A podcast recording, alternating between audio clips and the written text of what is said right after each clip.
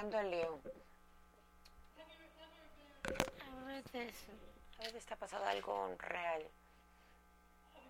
Un momento que querías, del cual querías agarrarte para siempre. Algo que valía la pena pelearse por él. Un momento cuando el cielo y la tierra decían tocarse. Dicen, creo que lo que debemos hacer aquí abajo es traer el cielo a la tierra. Y lo vi pasar una vez. Lo viví. Viví el cielo en la tierra. Puede ser, vivía, refería a una experiencia cuando estaba recaudando fondos para el VIH-Sida. Un poquito de antes Glennon, ella acordó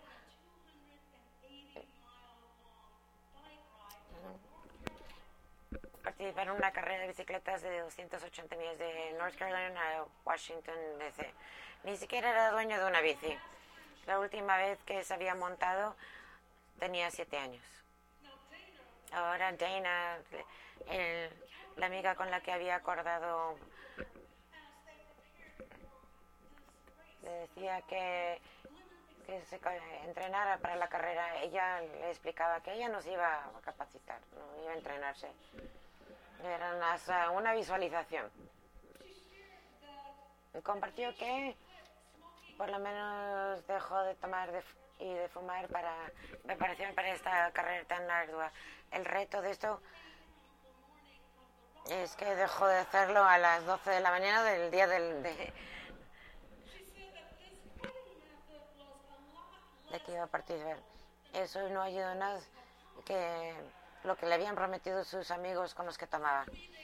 Era un de- una carrera de tres días, 100 millas por día, en- a 95 grados. El primer día es el Glenn, sus pantorrillas tenían y se familiarizó con un producto que es una crema que es eh, pasta de pantorrilla. Se duchó con un, en una ducha móvil y durmió en un campo y llovió de noche. Y, está- y se dio cuenta que su tienda de campaña tenía un agujero. Pasaba todo el día pedaleando y llorando y llorando y pedaleando. Pero el tercer día de la carrera se dio cuenta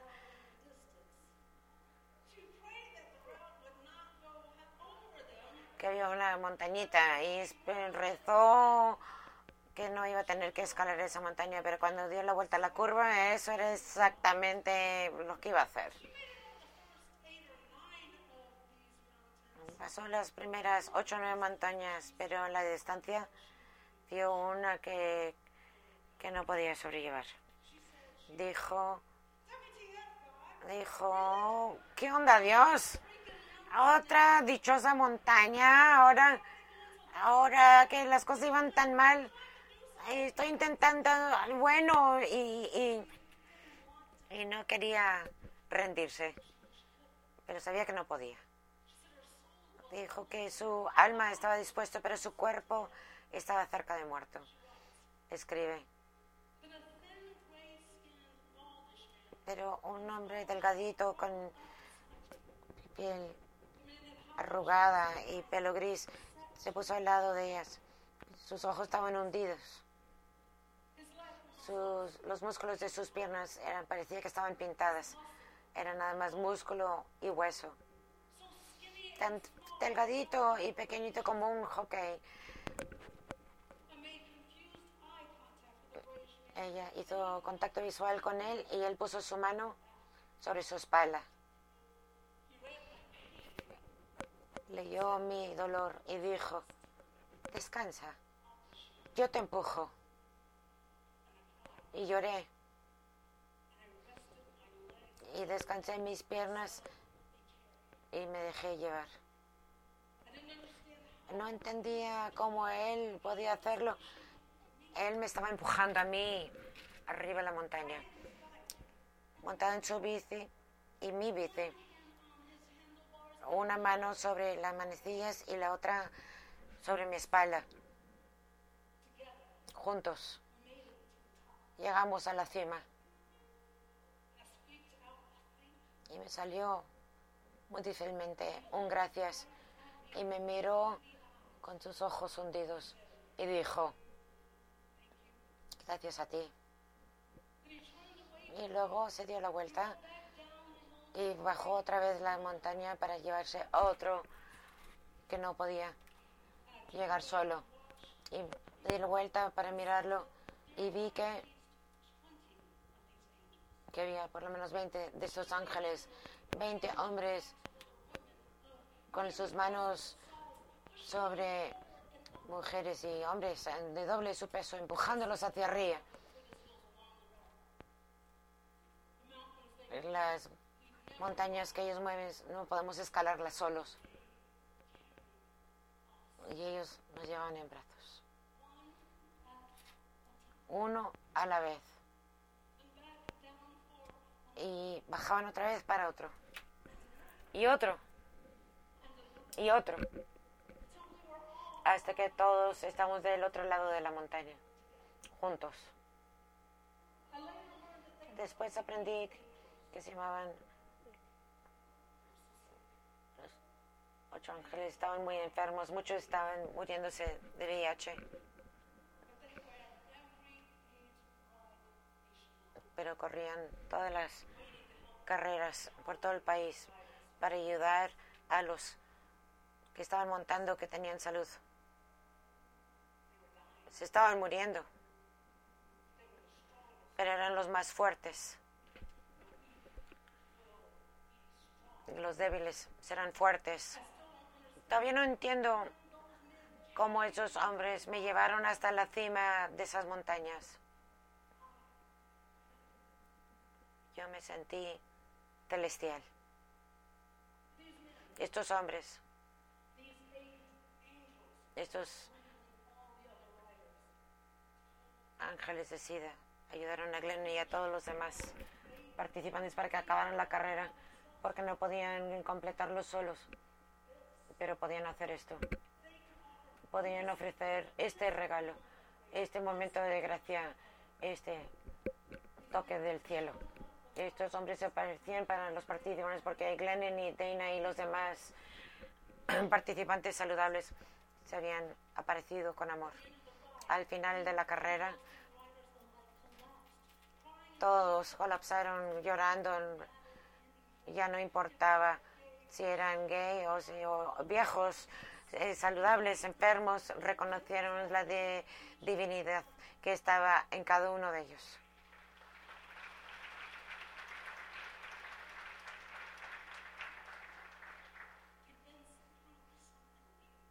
Habían pasado por algo de verdad, real.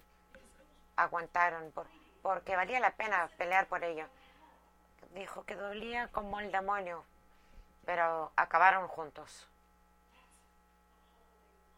Eso es lo que quiere decir, de eso se trata, agarrarse lo que tú tienes, el regalo, lo que sea, para algo real, de verdad, algo que vale la pena pelearse por él, para vivir el cielo aquí y ahora. Pablo, no sé, Pablo no sé nos dice que usemos lo que tenemos para vivir algo real, de verdad, en comunidad. Entonces les pido que hagan uso completo del regalo que te dio Dios cuando puse mis manos sobre ti. Úsalo bien. El Dios del Espíritu no nos hace cobardes. El Espíritu nos da poder, amor y autocontrol. A lo mejor es lo que Elizabeth Gilbert les quería decir a Glendon en su lectura contemporánea. Usa completamente tus verdades de contar la verdad. Eso es algo que tienes, uh, continuar peleándote por él porque crea un ambiente en el que puedes estar presente y podemos ser reales, verdaderos, el uno con el otro. Y a lo mejor a través de esos regalos nos pueden, eh, nos puede enseñar a a nosotros a tocar a uno o dos por ahí. Yo sé que este último miércoles, durante nuestras clases de avanzar, hablamos de los historia de los ángeles del SIDA y varios otros. Hablamos de vivir el amor de forma auténtica, de ver eh, lo divino dentro de nosotros mismos y dentro del uno del otro. Hablamos como nuestras vidas, nuestra iglesia, nuestra ciudad, nuestro mundo cambiaría si tuviéramos esa cosa única. Si cómo se verían nuestras vidas si viviéramos sin vergüenza, sin arrepentirnos. Hablamos de permitirnos la gracia y la sabiduría de saber que es verdadero. Cuando sabes, mejor haces mejor. ¿Y qué quiere decir dejar de criticar nuestro pasado con el conocimiento de hoy? Hablamos qué diferente sería si utilizáramos nuestros regalos únicos, los que nos dio Dios, reconociendo que nos haría eh, vulnerables y fuertes en el mismo momento. Y uno de nuestros eh, participantes en el curso, ¿qué tal si todos mis regalos son tan agriados? Y otro contestó, ¿y qué te hizo ponerte vinagrado? hace falta vinagre para hacer un buen aderezo de ensalada. Sin vinagre, ¿quién querría una ensalada toda mojada de aceite Tus regalos hacen una diferencia. Agárrate, tu vida y tus regalos son necesitados aquí. Vale la pena pelearse por ellos. Viví un momento de gracia, una extensión de amor de una persona a otra y el velo entre el cielo y la tierra fue muy delgadita en ese momento. Hace poco tuve otro de esos momentos cielos. Hace como dos semanas pude pasar tres días con mi mamá mientras vi que el velo entre el cielo y la tierra venía. Le prometí a mi mamá que ya que había estado en miedo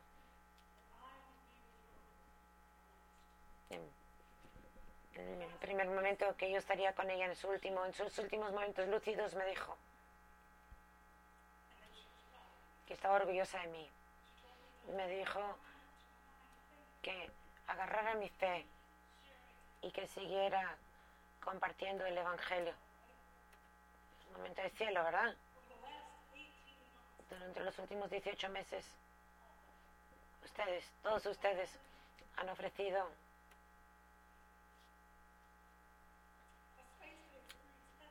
un espacio para vivir el, cielo aquí y ahora, a medida que me ayudaron a agarrarme.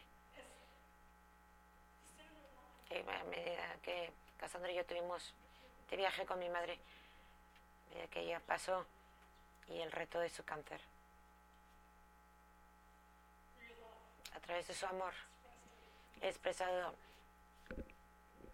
en veces de abrazos tarjetas y sopa y su sobrebrumadora presencia y sus oraciones que nos rodeaban. Todos ustedes han sido lo que me han mantenido Cassandra y nuestra familia agarrándose. Y por todos, para todos nosotros, nada más quería dar, decir gracias. Porque me han dado tanto que quiero compartir con ustedes unas palabras de mi mamá de agarrarse.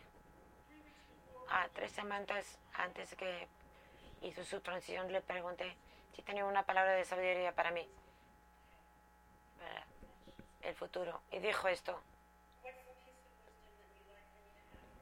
¿Qué, qué quisieras que tuviera para decir el amor de Dios? Muy bien. ¿Algo más? ¿Es todo? Cuando tienes esto, todo lo demás se alinea te va a hacer amar a tu vecino, tus amigos. Y lo que, todo lo que quieres, dáselo a tu vecino porque te va a ser regresado a ti. Es todo lo que tengo que decir. Muy bien. Gracias.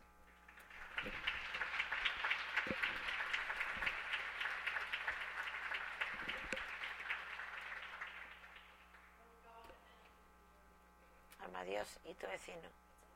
Es todo lo que tiene que decir.